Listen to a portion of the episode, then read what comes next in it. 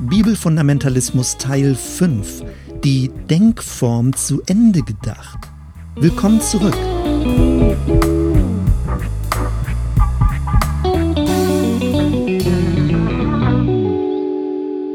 Im Untertitel dieses Podcasts steht etwas von einem berechtigten Anliegen. Und so meine ich das auch. Der Bibelfundamentalismus hat aus meiner Sicht ein berechtigtes Anliegen. Es geht um die Kerninhalte des christlichen Glaubens und dass sie festgehalten werden und nicht verloren gehen, dass nicht der Fokus verschoben wird. Es geht um die Bibel als Grundlage und dass nicht andere Offenbarungsquellen konkurrieren neben diesem biblischen Zeugnis. Es geht darum, dass die Lebensführung daran ausgerichtet wird und dass es nicht nur theoretisch bleibt. All das sind wichtige Anliegen und die gehen letztendlich zurück bis auf die Reformation.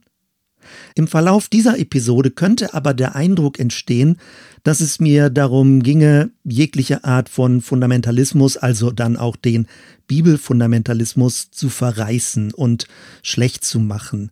Aber ich sage jetzt schon mal, wo es ganz am Ende drauf hinauslaufen wird. Meine These ist, in einer postmodernen Kultur sind wir alle gezwungen, in gewisser Weise Fundamentalisten zu sein. Nun, das mag dich jetzt total irritieren, dass ich das so formuliere. Ich werde das dann genauer ausführen. Und meine Behauptung, meine These wird sein, wir müssen lernen, damit umzugehen und wir müssen lernen, Gefahren zu erkennen bei den unterschiedlichen Arten von Fundamentalismen. Naja, also wenn dich das im Moment noch sehr irritiert, dann meine Einladung, das Ganze bis zu Ende zu hören. In dieser Episode soll es um ein Gedankenspiel gehen.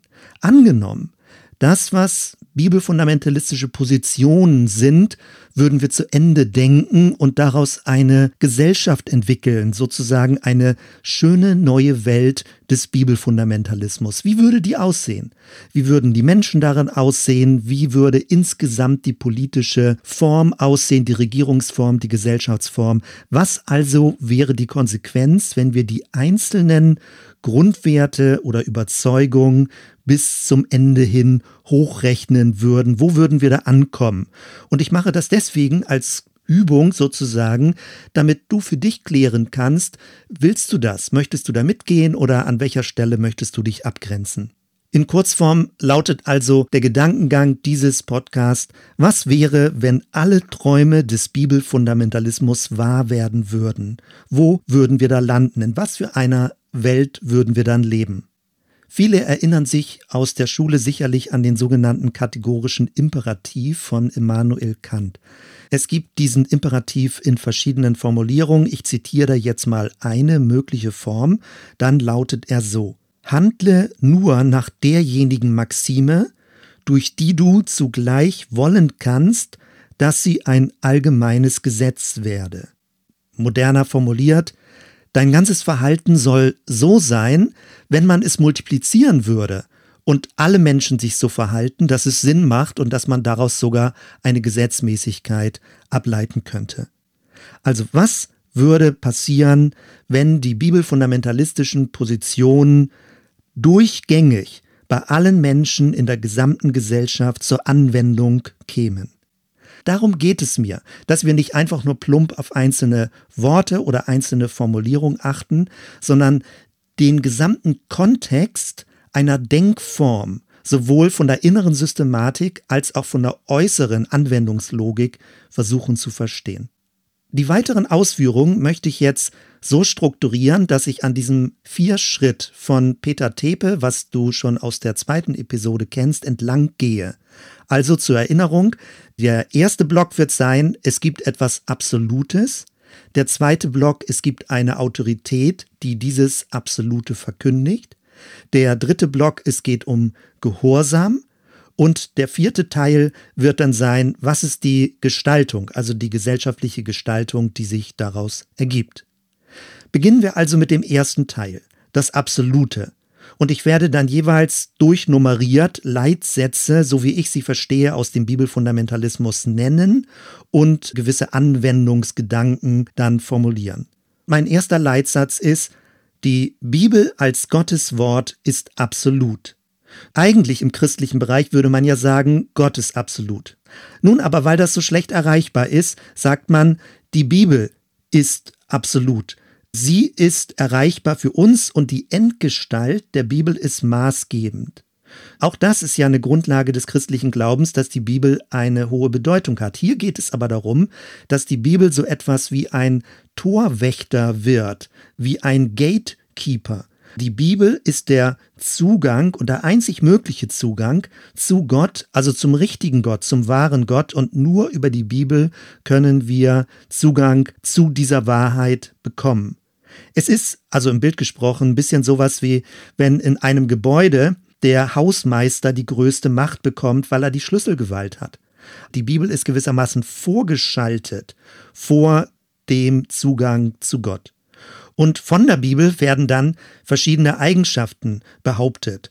Zum Beispiel geht es um die Verbalinspiration, dass jeder Buchstabe Ausdruck der wörtlichen Offenbarung Gottes ist. Oder um die Irrtumsfreiheit, dass auch naturwissenschaftliche Aussagen fehlerfrei drin sind, auch Prophetien fehlerfrei sind. Dass alle Passagen gleich heilig sind, dass es keine Widersprüche geben würde. Das Alte Testament wird zwar als gleich wichtig und gleich bedeutsam hingestellt, aber wenn man genau hinguckt, ist es eher so etwas wie eine Illustration für Jesus. Das Alte Testament verweist auf Jesus und es ist dann, wenn es ganz schlecht läuft, nur sowas wie ein Steinbruch, wo man dann prophetische Aussagen über Jesus drin findet. Das sogenannte Alte Testament hat dann keine Bedeutung an sich, sondern nur in Hinblick auf die Offenbarung des Neuen Testamentes. Auch die Geschichtslosigkeit wird dann behauptet, dass es keine wirkliche Entwicklung in der Geschichte geben würde. Natürlich gab es eine Geschichte, was jetzt die Faktenabfolge ging, aber die Grundidee der menschlichen Geschichte ist schon fix und fertig bei Gott gewesen, bevor sie überhaupt anfing. Das ist letztendlich eine Art von Geschichtslosigkeit. Es passiert nichts wirklich Neues in der Geschichte. Und dann gibt es solche Aussagen über die Bibel, dass sie wie eine Gebrauchsanweisung für das Leben ist, gewissermaßen ein Nachschlagewerk zu verschiedenen Lebensthemen. Oder jemand anders hat mal gesagt, dass sie wie ein Computercode ist, also fehlerfrei wie ein Rezeptbuch. Der Grundgedanke dabei ist, Gott hat dafür gesorgt, dass Buchstabe für Buchstabe es ganz korrekt in die Verschriftlichung eingegangen ist und dass der Urtext, den wir ja geschichtlich nicht direkt haben, aber dass der Urtext in seinem Original fehlerfrei gewesen ist und die nachträglichen Fehler eher durch Abschreibungen passiert sind. Der Fokus liegt also dann eher auf einem Buch und auch wenn es anders behauptet wird, aber faktisch nicht so sehr auf einer Beziehung zu einer Person. Es ist ein bisschen so, angenommen, man macht einen Telefonanruf, einen Bildanruf mit einer anderen Person und man konzentriert sich mehr auf das Handy als auf die Person, mit der man über das Handy telefoniert und die man über den Bildschirm sehen kann. Leitsatz Nummer zwei. Wahrheit ist ein eindeutig. Nun, das klingt ziemlich doppelgemoppelt. Das ist ein bisschen sowas wie eine logisch-mathematische Formulierung. Das wird gleich ein bisschen deutlicher werden. Normalerweise wird gesagt, Wahrheit ist eindeutig oder sie ist klar. Gott hat klar gesagt, was er möchte und bis dahin, dass es eben schriftlich fixiert wurde. Und auch da würde der christliche Glaube an ganz breiten Stellen zustimmen.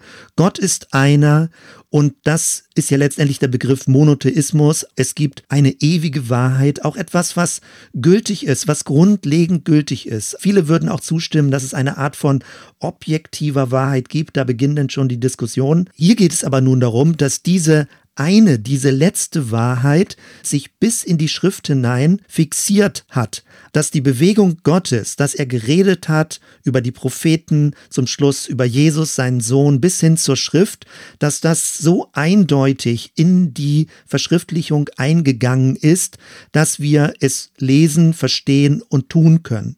Also in diesem Sinne, dass Wahrheit von Gottes Seite bis in unsere menschliche Welt eindeutig hineingeleitet wurde, da könnte man ja zu einem gewissen Teil sogar noch mitgehen. Aber der eigentliche Sprung, der jetzt passiert, und der eigentliche Schritt, um den es geht, ist, was ich meine mit ein eindeutig. Es gibt eine Drehung in dieser ganzen Logik, dass man nämlich aus der Verschriftlichung jetzt auch zurückgehen kann zu Gott und dass die Verschriftlichung so eindeutig ist, dass wir damit auch absolut eindeutig wissen können, wer und wie Gott ist. Das bedeutet, diese Eindeutigkeit ist bidirektional. Sie geht von Gott zum Menschen und sie geht zurück von der Verschriftlichung der Bibel zurück zu Gott. Es gibt keine Unklarheit, es gibt keine Verschwommenheit, es gibt keine Notwendigkeit der Interpretation. Dieser Rückschluss, was die Wahrheit nicht nur eindeutig, sondern eineindeutig macht, das ist etwas, wo wir in dem Bereich der fundamentalistischen Denkstruktur sind.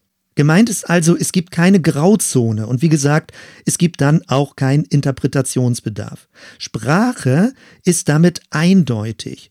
Gott redet klar, es ist sowas wie eine einlineare Kommunikation, direktiv aus Gottes Welt in unsere menschliche Welt, eben bis in die Verschriftlichung hinein, obwohl ganz am Anfang, als Jesus gelebt hat, es eine Hörkultur und nicht eine Schriftkultur war.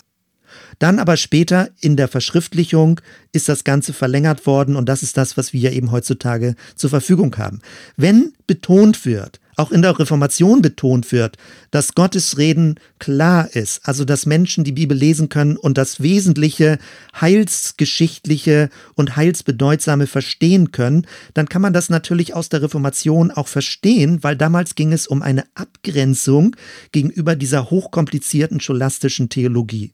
Und gegenüber dieser hochkomplexen Theologie hat Martin Luther betont, dass die Schrift klar ist und dass man sie verstehen kann und dass man nicht erst viele Jahre Theologie studieren müsse, um die Schrift verstehen zu können. Wenn wir aber heute in einer bibelfundamentalistischen Weise dort ankommen, dass diese Klarheit, diese Eindeutigkeit bis in die Wort- und Buchstabentreue hineingeht, dann wird dieser Eindeutigkeitsgedanke bis auf die Spitze getrieben. Und eben so weit auf die Spitze getrieben, nicht nur, dass Gott klar zu Menschen redet, sondern auch umgekehrt, dass wir über den biblischen Text zurück Klarheit über Gott gewinnen. Und du denkst, ja, aber so ist es doch, das muss doch eindeutig sein. Also so hast du bisher mal dein Christsein verstanden.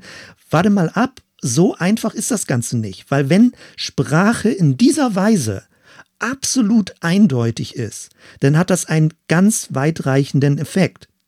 Es bedeutet nämlich zum Beispiel, wer es nicht versteht, was in der Bibel drin steht, der will es nicht verstehen. Also man landet dann sofort bei einer mutwilligen Verweigerung, wenn ein Mensch die Botschaft der Bibel nicht versteht. Man kalkuliert nicht mehr so etwas wie Missverständnisse ein oder wie eine gewisse Unschärfe in der Sprache oder eine gewisse kulturelle Bedingtheit der Sprache. Man schaltet eben alles aus, was irgendwie wie eine Doppelbödigkeit oder wie ein mögliches Sprachspiel oder wie eine Mehrschichtigkeit im biblischen Text drin sein könnte. Und dass Gott zu jedem Menschen auch einen unterschiedlichen sprachlichen Zugang findet in sein Bewusstsein hinein.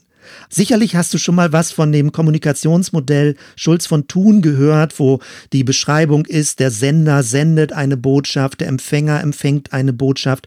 Und damit Kommunikation zustande kommt, braucht es nicht nur den Sender, sondern es braucht eben auch den Empfänger. Und wenn man behauptet, dass Sprache ein eindeutig wäre und der Empfänger nicht versteht, was der Sender sagt, dann muss es auf eine Verweigerung des Empfängers hinauslaufen, dass der Empfänger gewissermaßen rebellisch gegenüber Gottes Botschaft wäre.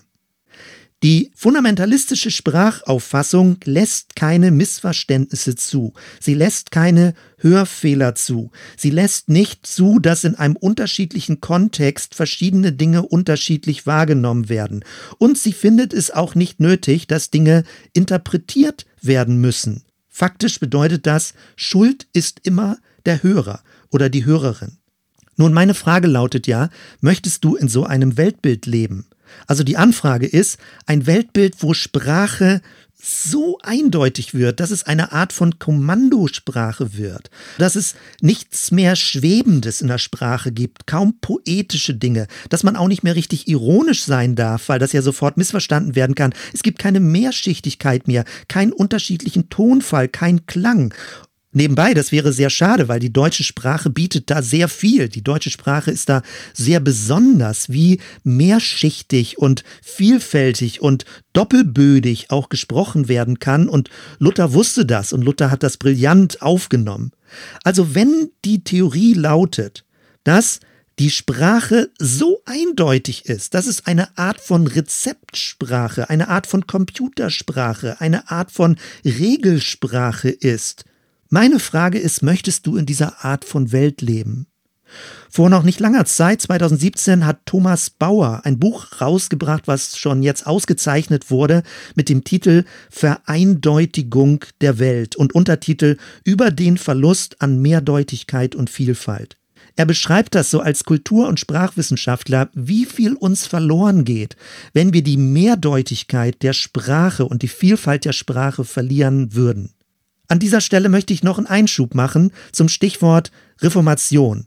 Die Reformation hat ja damit begonnen, dass sie betont hat, die Bibel ist wichtig und von der Bibel her muss unser christliches Leben verstanden und gedeutet werden. Und damit hat sich die Reformation gegen die kirchliche Tradition gestellt, gegen die Autorität des Papstes gestellt, gegen das kirchliche, also damals katholische Lehramt gestellt, weil sie gesagt hat, die Bibel ist ein Korrektiv dazu.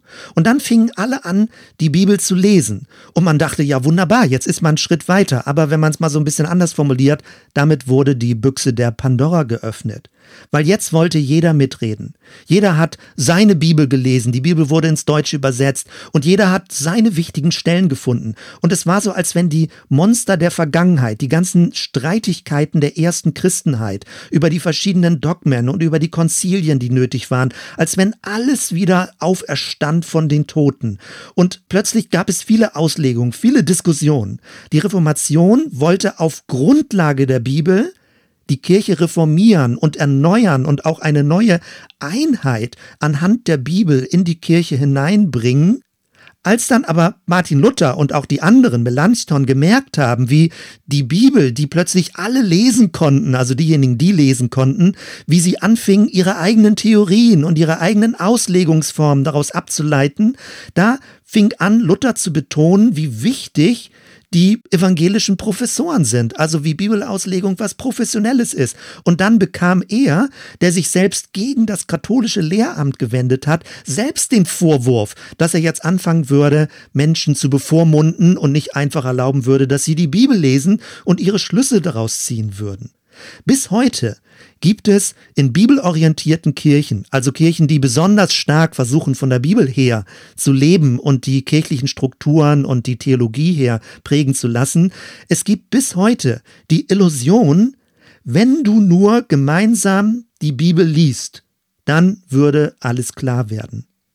Und genau das passiert überhaupt nicht. Weil wenn du gemeinsam die Bibel liest, wirst du merken, wie Menschen Dinge unterschiedlich gewichten wie es gewissermaßen hermeneutische Schlüssel gibt, wie bestimmte Bibelverse besonders stark an Gewicht bekommen und damit auch die weitere Brille, wie man andere Bibeltexte liest. Von Martin Luther ist bekannt, dass der Römerbrief bei ihm eine ganz besondere Bedeutung hat. Also besonders Römer 1, die Verse 16 und 17, wie die Glaubensgerechtigkeit, die Gerechtigkeit Gottes den Menschen, die an Christus glauben, zugesprochen wird. Und das hat seine ganze weitere Theologie dann geprägt. Also, wenn wir gemeinsam die Bibel lesen, dann kommen wir nicht alle zum selben Ergebnis sondern die biografischen Prägungen, die kulturgeschichtlichen Prägungen, die Kontexte, in denen wir leben, all das trägt dazu bei, dass wir mit unterschiedlichen Zugängen und unterschiedlichen Perspektiven die Bibel lesen. Und das ist doch überhaupt gar nicht schlimm. Das fördert die Diskussion und den Diskurs und hält das Ganze lebendig. Nun, weil man aber mehr Eindeutigkeit möchte, deswegen kommen wir nun zum zweiten Teil. Das ist die Autorität, die dieses Absolute verkündigt. Leitsatz Nummer drei, das Wort muss klar gepredigt werden. Irgendwie funktioniert das nicht so ganz, dass die Bibel super eindeutig ist und diese mangelnde Eindeutigkeit wird geklärt durch Zusatzautoritäten, nämlich durch berufene Pastoren in der Regel. Und dann wird in den Predigten und in der Verkündigung geklärt, dass die Bibel eindeutig ist und wie sie eindeutig ist, durch all die Aussagen, die dann gepredigt und verkündigt werden. Und häufig wird dann auch zurückgegriffen auf die sogenannten Bekenntnisschriften aus lutherischem Kontext, die Confessio Augustana von 1530. Wenn man sich die genauer anguckt, dann findet man da Passagen, die sind sehr spannend und gut und richtig formuliert, sag ich mal treffend, auch für lange Zeit treffend formuliert, aber man findet auch Passagen und die werden häufig unter den Tisch fallen gelassen, wo nämlich die Wiedertäufer verdammt oder verflucht werden. Und da denkt man, äh, warte mal, das soll jetzt 500 Jahre gültig sein. Man kann das vielleicht aus der damaligen Zeit verstehen, dass diese Abgrenzung stattgefunden hat. Aber nun ehrlich gesagt, ich komme aus der Täufertradition oder fühle mich sehr verbunden mit dieser Tradition. Es wäre auch nicht schlecht, wenn die Confessio Augustana an der Stelle korrigiert werden würde und nicht solche Art von Verfluchungen über mehrere Jahrhunderte durchgehalten werden, wo sogar noch heutige Pastoren drauf verpflichtet verpflichtet werden. Mindestens müsste man eine sehr deutliche Ergänzungserklärung bei dieser Confessio Augustana dazusetzen, damit sie nicht in diesen genannten Stellen so missverständlich ist. Ich hatte gesagt, Autoritäten müssen für Klarheit sorgen. Dann wird also behauptet, die Bibel sei klar und es wird aus der Bibel heraus klar gepredigt. Und diese Autoritäten treten dann sehr wissend auf dass sie wissen, was richtig ist, dass sehr deutlich gesprochen wird und dass sehr klar strukturiert gesprochen wird. Gemeint ist immer, du musst einfach nur lesen, was in der Bibel steht und es tun. Da gibt es keine Diskussion. Wenn man es noch ein bisschen zugespitzter formuliert, dann besitzen förmlich diese Autoritäten den Zugang zur Wahrheit. Sie wissen eben genau, was Gott will. Und sie geben Gottes Order weiter. Das ist ihr Berufungsverständnis. Sie verwalten gewissermaßen die Absolutheit. Und nun sind wir also bei einem zweiten Türsteher. Nicht nur die Bibel als Türsteher, um Zugang zu Gott zu bekommen, sondern auch die Ausleger, die Zugang zum richtigen Bibelverständnis geben. Man hat das Gefühl, das ist wie eine russische Puppe. Ganz innen drin ist Gott das Geheimnis, drumherum ist dann die Bibel und nochmal drumherum ist die geistliche Autorität, die die Bibel in richtiger und korrekter Weise auslegt. Und ganz unterm Strich kommt dann bei der Verkündigung eine Art von Mitteilung heraus. Es ist eine Art Anweisung. Es ist eine einlineare Botschaft. Eine Botschaft, die für den Hörer abgeliefert werden muss. Und es geht immer um Antworten. Da ist keine Unsicherheit drin und es geht auch nicht um offene Fragen. Die Predigt und die Verkündigung liefert Antworten. Das große Weltbild, was man immer wieder findet, und das ist jetzt sehr verzweigt und da könnte man viel zu sagen, aber zunächst einmal so ganz kurz skizziert. Das große Weltbild, was immer wieder durchschwingt ist, das Naturbild. Alles ist von Gott gesetzt. Es gibt eine Schöpfungsordnung. Diese Schöpfung ist nicht nur der Ausgangspunkt, sondern es ist im gewissen Sinne auch der Endzustand. Deswegen muss man also immer zurückgehen zum Ursprung und am Ursprung Maß nehmen. Es gibt keine progressive Natur, es gibt keine Weiterentwicklung über den Ursprung hinaus, sondern es ist immer eine Art von Abfall vom Ursprung. Und Gott wird eine Wiederherstellung machen. Das zweite Thema, was immer wieder vorkommt, ist Hierarchie. Hierarchie meint ins Deutsche übersetzt eine heilige Ordnung. Es geht also um ein vertikales Weltbild. Etwas, was von Urzeiten bestimmt ist, von oben und unten. Daraus ergeben sich dann zum Beispiel Mann- und Frau-Rollen. Daraus ergibt sich die Ablehnung der Genderforschung, weil das ja auch in Konflikt mit dem Naturbild kommt, dem angeblichen Naturbild, wie es in der Bibel vom Ursprung her festgeschrieben ist. Nochmal, alles, was vom Ursprung sich entfernt, weicht ab. Deswegen ist also die Menschheitsgeschichte immer eine Geschichte des Abfalls von Gott. Und es gibt keine guten Entwicklungen. Ich beschreibe das jetzt sehr zugespitzt. Die Grundlogik ist genau so, dass es tendenziell bergab geht mit dieser Welt. Damit sind wir beim Geschichtsbild. Wenn das Geschichtsbild so ist, dass Gott von Urzeiten oder sogar noch davor alles schon genau festgelegt hat, dann ist man bei Prädestination oder noch schärfer sogar bei doppelter Prädestination, dass Gott auch zum Guten und zum Bösen vorherbestimmt hätte. Und auch das könnte man ja miteinander bereden und bedenken, dass es eine Art von Fügung gibt, dass unser Leben nicht so selbstverwaltet ist, sondern dass wir in einem ganz größeren, geheimnisvollen Zusammenhang leben. Aber in dieser fundamentalistischen Sicht wird aus dieser Prädestination ein deterministisches Geschehen. Das ist also minutiös, eben wie ein Computercode, wie eine Maschine vorausgeplant ist und wie ein fertiger Spielplan, wie eine fertige Regieanweisung jetzt im Laufe der Geschichte durchgezogen wird. Man würde dann sagen, wir durchblicken nicht alles und wir wissen das nicht genau, aber das Hintergrundbild ist, dass Gott irgendwo an einem himmlischen Schaltplan sitzt und ganz genau schon die Hebel eingestellt hat, hat, dass jetzt die Welt mit ihrer sogenannten Geschichte abläuft, wie alles vorherbestimmt ist. Und selbst wenn das stimmen würde, was ich nicht beweisen oder widerlegen kann, selbst wenn es stimmen würde, mir geht es um das Selbstbild, um das Menschenbild, um das Weltbild dabei. Und wenn man dieses Bild hat, dann ist man gewissermaßen ein Beobachter der Geschichte. Man stellt sich außerhalb der Geschichte und man glaubt durch die Offenbarung Gottes einen Überblick der Geschichte zu haben. Man ist selbst nicht mehr im Geschehen. Man ist nicht mehr Teil der Geschichte, sondern man ist zu einem Beobachter geworden. Man sitzt förmlich mit seiner Gläubigkeit auf der Tribüne des Weltgeschehens und von oben guckt man, ob die Dinge gut oder nicht gut verlaufen.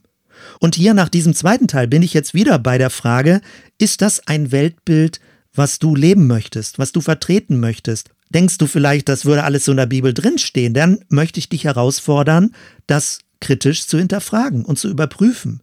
Denn was mich angeht, ich bin davon überzeugt, dass die Bibel an vielen Stellen ganz andere Aussagen macht. Und wir werden ganz zum Ende dieses Podcasts dazu kommen. Da werde ich versuchen, dir ein Weltbild, ein Glaubensbild, ein theologisches Denken vorzustellen, was deutlich anders ist jetzt als diese bibelfundamentalistische Sicht, wie ich sie versuche hier zu skizzieren.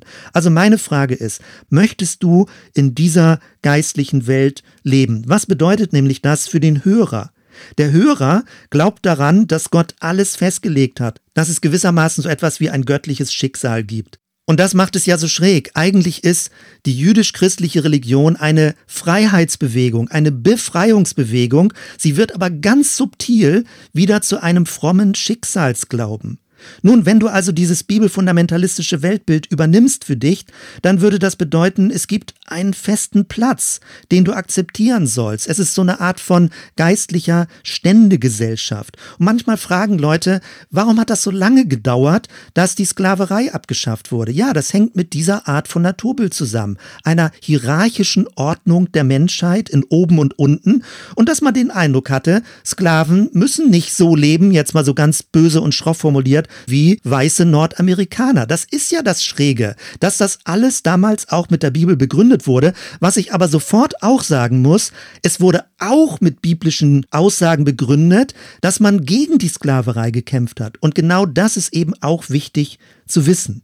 Wenn du ein Hörer in diesem Weltbild bist, dann musst du lernen, dir alles sagen zu lassen und dankbar dafür zu sein, selbst wenn du die Dinge vielleicht noch nicht auf Anhieb verstehst. Du musst eben häufiger Predigten hören, häufiger dir diese Botschaft sagen lassen, bis du sie innerlich aufgenommen hast.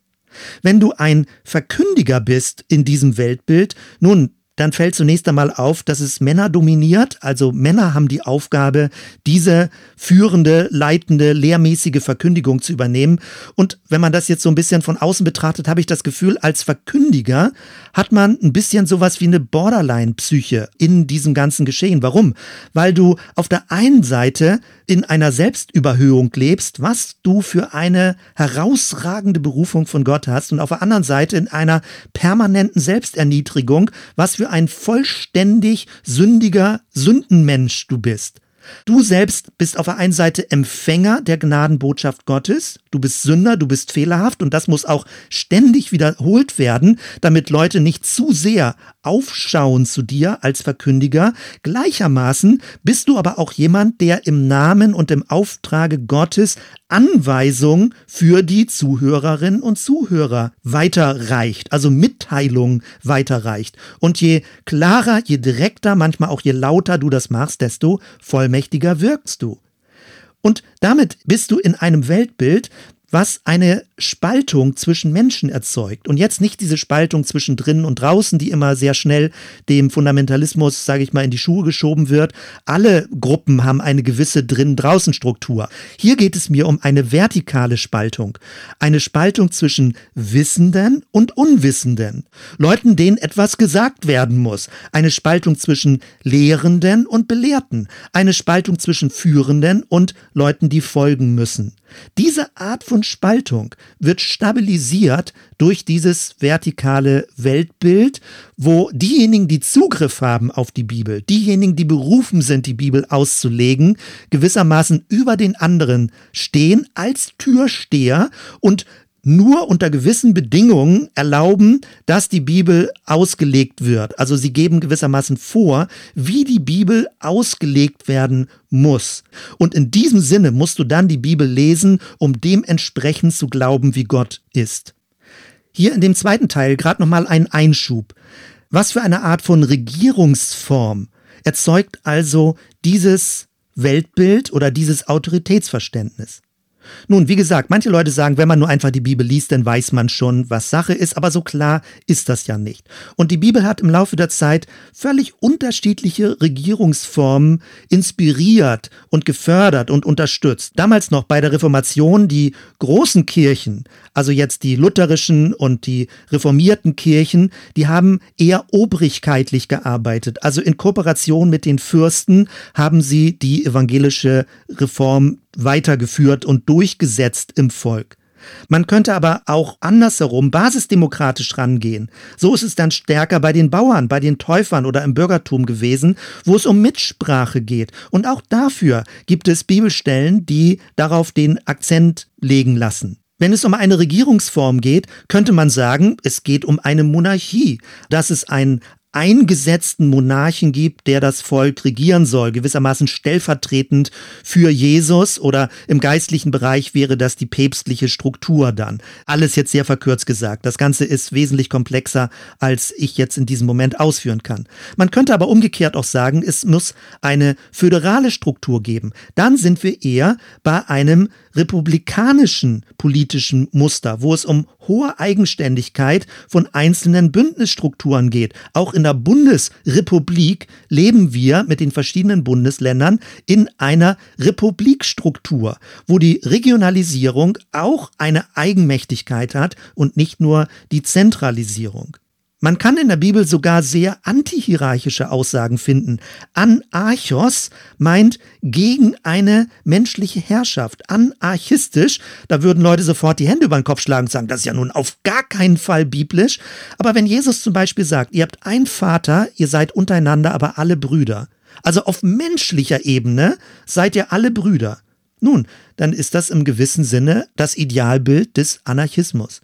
Nun, du magst jetzt sofort widersprechen und sagen, ja, das kann man auch alles ganz anders auslegen. Mein Punkt ist hier nicht, was richtig und falsch ist. Mein Punkt ist, dass von der Bibel her es unterschiedliche Regierungsformen gibt, die man aufgrund der Textauslegung begrüßen kann oder auch wogegen man sich stellen kann. Und damit bin ich jetzt beim dritten großen Teil. Es geht um Gehorsam. Was machen diejenigen Personen, die das Absolute durch die Autorität verkündigt bekommen? Mein Leitsatz 4 lautet, Menschen müssen Gott gehorchen. Nun, es geht ja eigentlich um Gott. Und dann, weil wir nicht ganz genau jeder immer mit Gott ganz persönlich redet und ganz genau weiß, was Gott will, haben wir die Bibel. Und wenn wir in der Bibel lesen, versuchen wir herauszufinden, was möchte Gott. Und wenn das nicht ganz klar ist, dann wird das noch verlängert und geklärt durch den Verkündiger. Und das wird dann damit in der Regel untermauert, dass viele Bibelstellen zitiert werden, dass jemand seine Berufung herausstellt, dass jemand vollmächtig auftritt. Soweit waren wir jetzt eben schon. Was bedeutet das jetzt für das Menschenbild? Insbesondere das Menschenbild des Hörers. Punkt eins: Der Mensch ist verblendet. Sein Verstand ist verdunkelt. Und wenn er sich nichts sagen lassen möchte, ist er rebellisch. Er weigert sich zu gehorchen. Das ist ein sehr abwertendes Bild vom Menschen. Der Mensch ist ein totaler Sünder. Nun, Leute würden wieder sagen, ja, das ist doch die Aussage der Reformation. Ja, so ganz einfach ist es eben doch nicht. Die Aussage, dass der Mensch ein Sünder ist, bedeutet umgekehrt einfach nur, er ist nicht fehlerfrei. Er ist nicht einfach gerecht vor Gott. Er hat etwas, was nicht mehr dem ursprünglichen Ziel und ursprünglich dem Willen Gottes entspricht. Wenn wir es mal so dabei lassen, dann geht es aber nicht darum, den Menschen zu erniedrigen oder abzuwerten. Dieses Bild des Menschen, wenn er so grundlegend verblendet ist, dann muss die Wahrheit immer von außen kommen.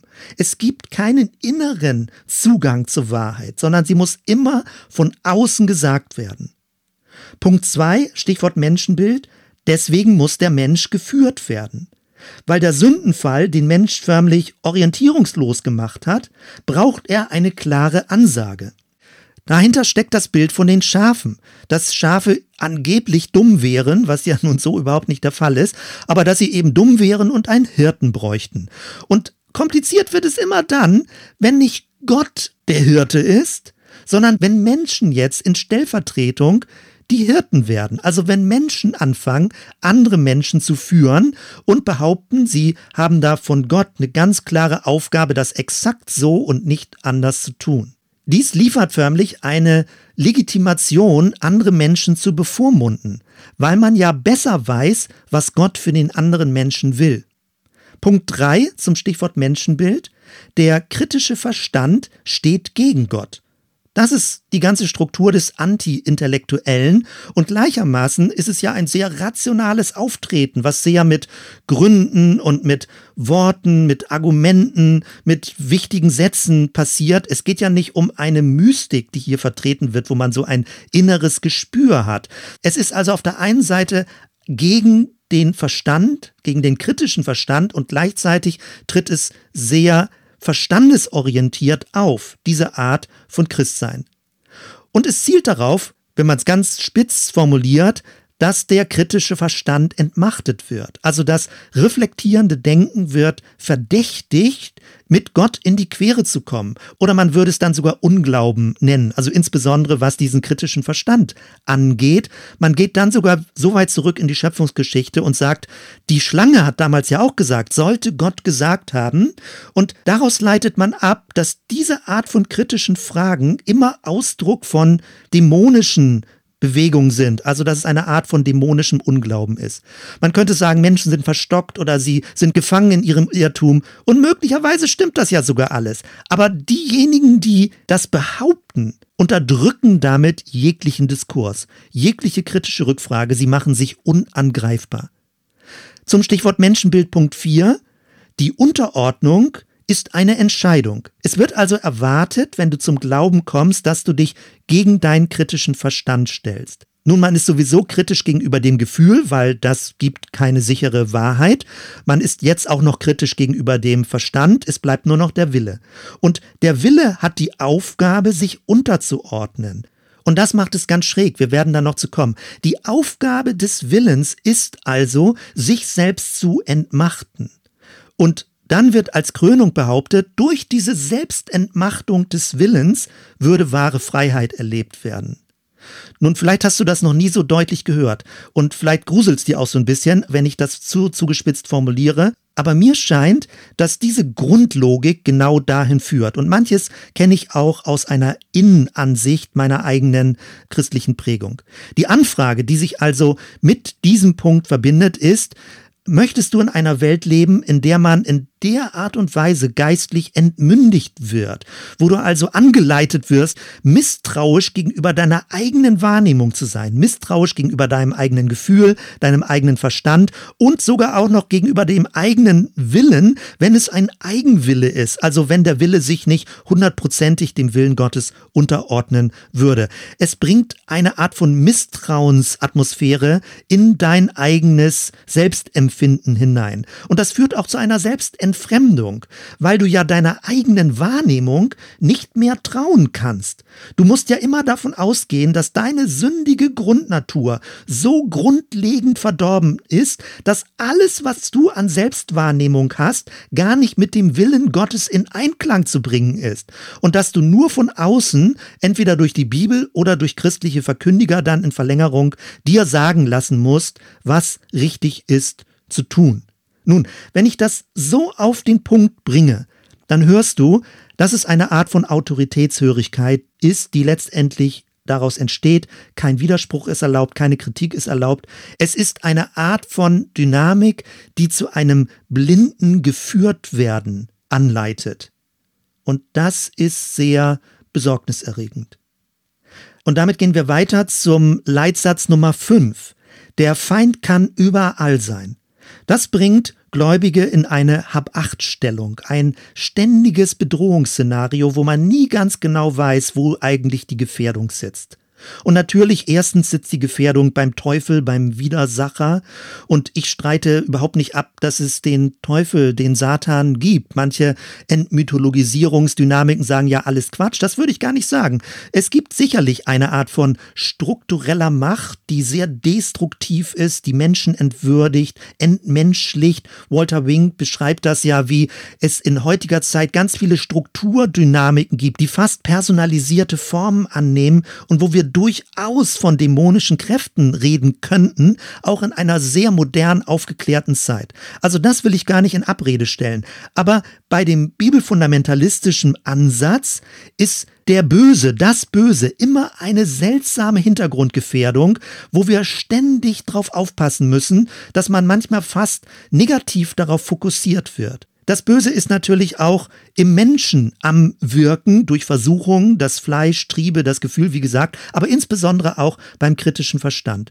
Und der Widersacher ist natürlich als drittes auch, und das ist ganz stark, in der Gesellschaft zu finden, wie behauptet wird. In dieser modernen, aufgeklärten Gesellschaft, die den Verstand so absolut setzt, dass sie hochmütig geworden ist, dass sie vom Ursprung abgefallen ist, dass sie die Gebote Gottes nicht mehr ernst nehmen würde.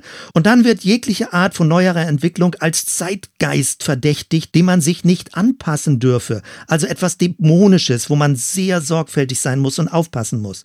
Wie wäre eigentlich der Gedanke, dass möglicherweise auch der Heilige Geist außerhalb der Kirchen in dem wirkt, was wir manchmal Zeitgeist nennen. Das scheint sehr bedrohlich zu sein für manche, die in diesem bibelfundamentalistischen Ansatz sich befinden.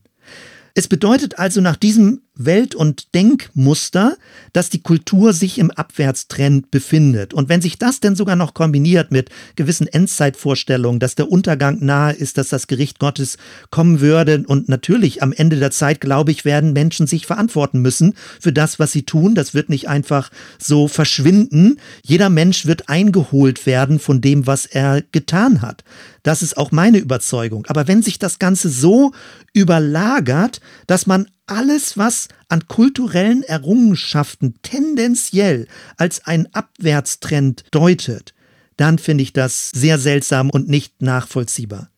Wir befinden uns also in einer Art von Menschenbild, von Denkstruktur, die, wenn man das zu Ende denkt, und mir geht es ja nicht darum zu sagen, dass es jetzt aktuell so ist, sondern mir geht es darum, dass das Denkmuster, die Denkform hochgerechnet wird und zu Ende gedacht wird, dann würde ich behaupten, das ist meine Sicht der Dinge, es fördert eine Art von frommen Mitbürger, einen christlichen Mitbürger, der tendenziell gefügig wird, verängstigt ist, bereit ist, sich unterzuordnen unter geistliche Autoritäten, also eine Art von ganz seltsamer Abhängigkeitsstruktur, die erzeugt und gefördert wird. Und deswegen nochmal zusammenfassend einen dritten Einschub, das Menschenbild. Was ist die Rolle des Verstandes?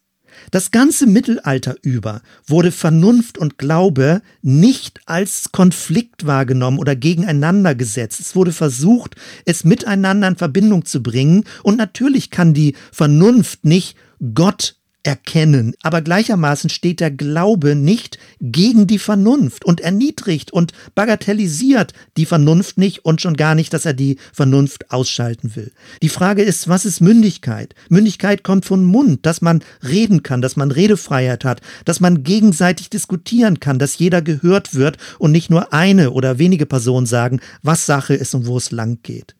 Wie lernen wir, wie wachsen wir geistlich? Nur indem wir frontal Mitteilungen gesagt bekommen, indem wir die Bibel nur lesen als direktive Anweisung für unser Leben, indem wir uns immer nur Antworten sagen lassen oder indem wir Fragen stellen, indem es kommunikativer ist, interaktiver ist. Was ist dein Bild von dir, von der Art und Weise, wie du lebst, von der Art und Weise, wie du mit der Bibel zusammenlebst, wie du in kirchlichen Leitungsstrukturen zusammenlebst? Letztendlich ist es die Frage, wie möchtest du behandelt werden? Und damit gehe ich weiter zum vierten großen Teil, die Gestaltung der Welt. Leitsatz Nummer 6, die Mission muss erfüllt werden. Es geht dabei um eine weltweite Mission, um alle Menschen. Und es gibt ein sehr hohes Sendungsbewusstsein, ein extrem hohes Sendungsbewusstsein. Warum? Nun, weil du als einziger die Wahrheit hast. Und wenn du sie anderen nicht sagst, dann wirst du schuldig daran, dass sie diese eine richtige Wahrheit nicht hören. Alles hängt von dir ab. Der Untergang der Welt liegt auf deinen Schultern. Natürlich würde man sagen, Gott ist im Regiment, aber jetzt, wo ich schon die ganzen anderen Ausführungen gemacht habe, ist klar, Gott hat seinen Teil getan. Er hat Jesus gesandt und es gibt Gebote, es gibt eine Botschaft und die Kirche hat die Aufgabe, diese Botschaft zu nennen und die Verkündiger tun es. Sie verkündigen diese Botschaft aufgrund des verschriftlichen Wortes und jetzt ganz zum Schluss liegt der Ball in deinem Feld, nämlich dass du diese Mission erfüllen musst. Und das ist ja auch nicht falsch. Natürlich kann es nicht gehört werden, wenn Menschen nicht erzählen von Jesus. Und wenn sie diese Botschaft von Jesus, ich bin davon überzeugt, eine Friedensbotschaft, wenn sie diese Botschaft nicht weitertragen. Aber mir geht es um diesen Druck, der entwickelt wird. Dadurch, dass du diese eine Wahrheit gesagt bekommen hast, bist du auch derjenige, der in letzter Konsequenz verantwortlich dafür bist, wenn Menschen verloren gehen, wenn Menschen nicht gerettet werden. Und dadurch, dass diese Mission im Sinne einer Mitteilung ausgeführt werden soll, geht es entweder um Predigten, die ins Internet gestellt werden, oder um Flugblätter, die in Briefkasten gesteckt werden, oder irgendwelche direkten Mitteilungen, die Menschen, also ganz schroff gesagt, an den Kopf geworfen werden. Es geht nicht wirklich um ein Gespräch, sondern es geht um eine Mitteilung. Es ist keine echte Kommunikation. Und die Frage, die man natürlich stellen kann, ab wann ist diese Mission erfüllt? Reicht es, Flugblätter in Briefkästen zu verteilen oder man könnte ja auch ein Flugzeug chartern und über ganz Bremen tonnenweise Bekehrungsflugblätter abwerfen. Ist dann die Mission erfüllt? Nee, irgendwie nicht. Leute müssen sich ja auch bekehren. Man sagt denn Bremen für Jesus gewinnen oder ich weiß nicht, welche Formulierungen aktuell verwendet werden. Reicht es, ein Gebet zu sprechen oder braucht es ein hingegebenes Leben? Wenn ich das jetzt so zuspitze wieder, merkst du, die Mission ist nie zu Ende. Du hast nie genug getan, weil Gott so wenig mit einkalkuliert wird in dem, was er tut, weil die Last liegt ganz auf deinen Schultern. Letztendlich, wenn man dieses Denkmuster auf ein Gesellschaftsbild hochrechnet, landet man bei Theokratie. Es gibt Geistliche, die in der Regierung sind, die die Gebote Gottes auslegen und sie letztendlich in die Gesetzgebung einfließen lassen. Manchmal wird dann zurückgegriffen aufs Alte Testament, auf den König David, auf eine Art von göttlicher Monarchie, auf den Tempel, auch wenn man heutzutage sagen würde, natürlich geht es nicht um das Kirchengebäude, aber es geht um eine Art von zentralisierter, von Gott eingesetzter Regierungsform und Ganz schroff formuliert werden Gläubige dann zu religiösen Maschinen, die einen Missionsauftrag zu erfüllen haben. Sie haben die Aufgabe, eine Botschaft abzuliefern. Und man sagt denn und zitiert Paulus, sie sollen es zur Zeit und zur Unzeit tun. Also sie sollen diese Botschaft auch abliefern, wenn Leute es nicht hören wollen. Nun, das, was ich vielleicht jetzt beschreibe, ist möglicherweise der Traum der jeweiligen geistlichen Leiter, die diesen Missionsauftrag erfüllen wollen. Aber es gibt ja auch Umfragen unter Gläubigen, die fragen, wie gelingt es, diesen Missionsauftrag umzusetzen? Setzen. Und es gibt da viel Überforderungsgefühle. Und dass Leute sich wegduken und dass sie gerade nicht so missionieren, weil sie sich dann möglicherweise schämen oder weil ihnen das unangenehm ist. Und sollte eine Person so draufgängerisch von Jesus erzählen, ohne dass die andere Person es überhaupt hören will, also dass man immer mit der Tür ins Haus fällt, dass man auch Menschen selbst im Zweiergespräch förmlich anpredigt, ohne passende Momente einer möglichen Kommunikation abzuwarten. Wenn es solche Personen gibt, die so leben und handeln, würden wir sie wahrscheinlich, sorry, wenn ich das so deutlich sage, vermutlich eher ein bisschen als eine gestörte Persönlichkeit wahrnehmen, weil ihr es gar nicht um Kommunikation geht, sondern sie wie ein Lautsprecher Gottes nur ihre geistliche Wahrheiten herausposaunen möchte. Nun, Du merkst jetzt vielleicht, warum ich am Anfang so deutlich gesagt habe, das Anliegen ist richtig und ich unterstütze das Anliegen, dass die Botschaft von Jesus bekannt wird. Aber mit dieser Zuspitzung merkst du auch, wie deutlich, vielleicht nach deinem Geschmack auch ein bisschen zu scharf, Dinge kritisiere. Aber nochmal, mir geht es nicht darum zu sagen, jetzt aktuell ist das so oder in dem oder dem Milieu wird das schon so gelebt. Mir geht es darum, die Denkstruktur hochzurechnen. Leitsatz Nummer sieben Pluralismus schadet der Wahrheit. Es geht also gegen die Mehrzahl von Wahrheiten. Es gibt nur eine Wirklichkeit, nur eine Wahrheit. Auch da kann man sagen, ja, durchaus kann man drüber nachdenken und das kann man auch nachvollziehen. Die Frage ist aber, wie kommt diese eine Wahrheit in unsere Welt? Und damit sind wir bei dem sehr wichtigen Punkt, auf den wir später zurückkommen werden. Wie gehen wir mit dem sogenannten anderen um? Emmanuel Levinas hat das großartig beschrieben in seiner Philosophie und wir werden darauf zurückkommen. Also nach außen hin ist es eine Art von Abgrenzung, die dann gelebt wird, weil man Angst hat vor Berührung mit der bösen Welt. Natürlich ist man in Kontakt mit der bösen Welt, aber man lässt sich nicht wirklich auf diese moderne, postmoderne Welt ein, sondern man erlebt sie tendenziell nur als Bedrohung. Man macht das, indem man Irrlehren verwirft, indem Bekenntnisse betont werden. Und Bekenntnisse sind dafür da, die nicht ganz so klare Klarheit der Bibel in Klarheit zu überführen, also schriftlich zu fixieren.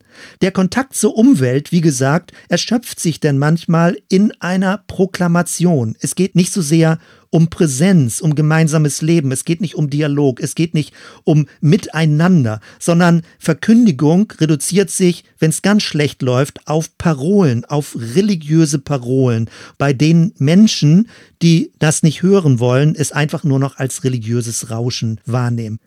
In Bezug auf den Staat geht Bibelfundamentalismus damit um, dass der Staat begrüßt wird, solange er diese Position duldet und solange das eigene Anliegen geschützt wird. In diesem Sinne begrüßt man Pluralität, aber inhaltlich lehnt man strukturell Pluralität im Denken ab. In Bezug auf Gemeinde kann es dazu kommen, dass man das Fremde versucht auszuscheiden dass eben die Sehnsucht nach Einheit und Eindeutigkeit dazu führt, dass etwas, das anders ist, etwas, das widerspricht, ausgegrenzt wird. Wir werden noch zu Hannah Arendt kommen, wenn sie über die Totalität des Denkens spricht und das Böse beschreibt, wie das Böse in unserem Denken etwas totalitär macht und wie sie sagt, dass wir in uns drin ein Zwiegespräch üben müssen, dass wir förmlich eine gewisse positive Spaltung in uns drin kultivieren müssen, damit wir uns immer in den anderen oder die andere hineinversetzen können müssen, ohne den anderen vereinnahmen zu wollen. Pinchas Lapide, der jüdische Gelehrte, hat davon gesprochen, dass wir Entfeindung leben, dass wir aus dem Fremden etwas anderes machen und es nicht zu unserem Feind machen, dass wir es respektieren als das andere. Und das ist auch aktive emotionale Arbeit. Da geht es darum, in unseren Gedanken Verdächtigungen abzubauen und den bewussten menschlichen Kontakt zu suchen. Nun, das sind weite Felder. Wir werden auch noch zu kommen und du merkst sicherlich spätestens jetzt, das Ganze ist wirklich ein Bereich, was noch viele Tiefenschichten hat. Leitsatz Nummer 8. Gottes Heiligkeit erfordert Reinigung. Das war ja das Stichwort, was wir auch gehört haben.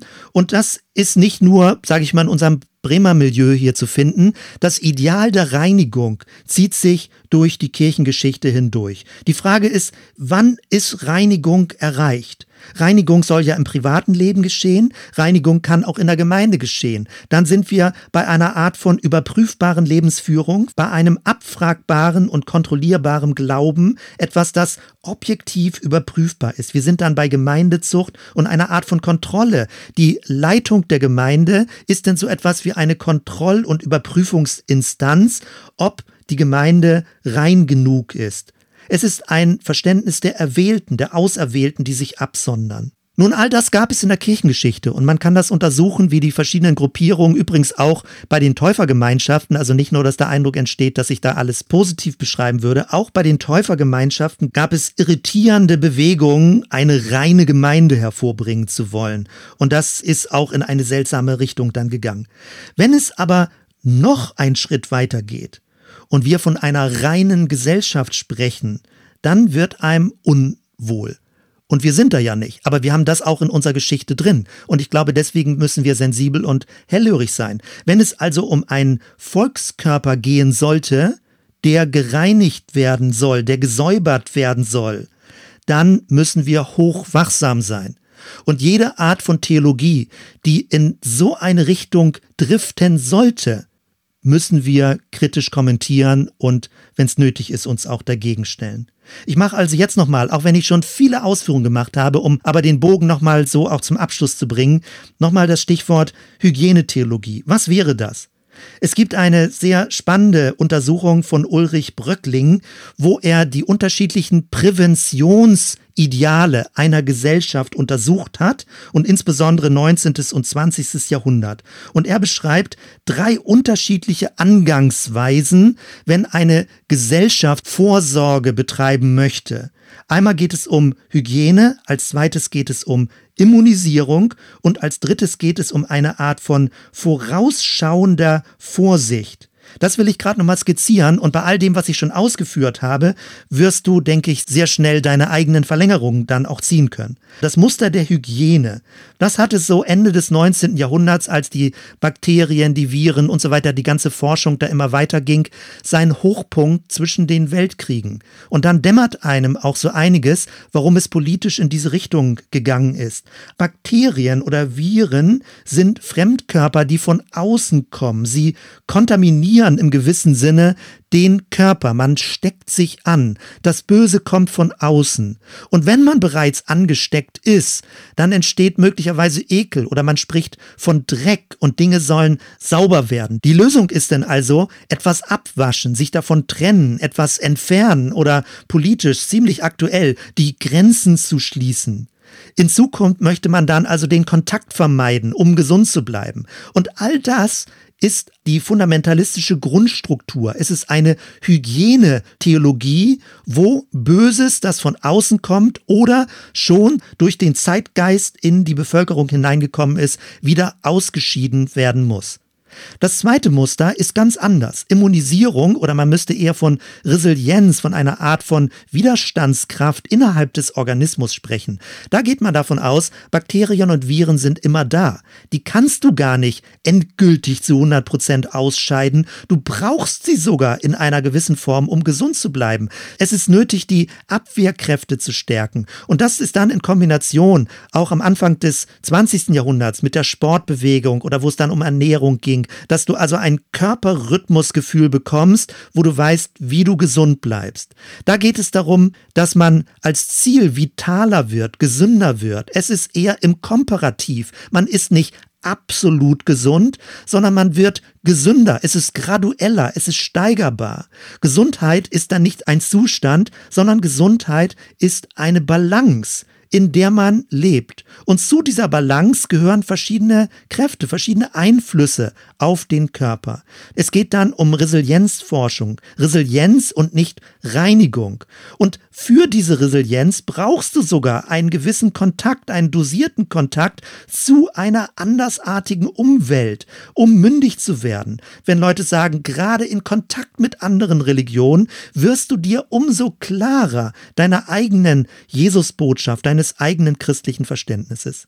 Und als drittes gibt es da noch das Muster der Vorausvorsicht.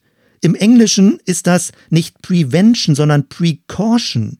Das lässt sich schwer ins Deutsche übersetzen. Es ist also eine vorausschauende Vorsicht.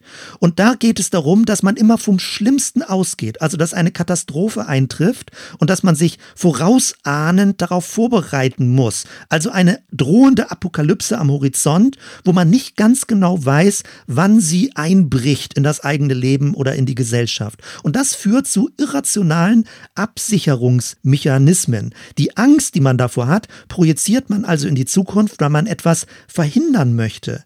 Und das Schräge dabei, und deswegen ist das wichtig, sich darüber Gedanken zu machen, durch diese vorausschauende Vorsicht begründet man alle möglichen Absicherungs- und Kontrollmaßnahmen.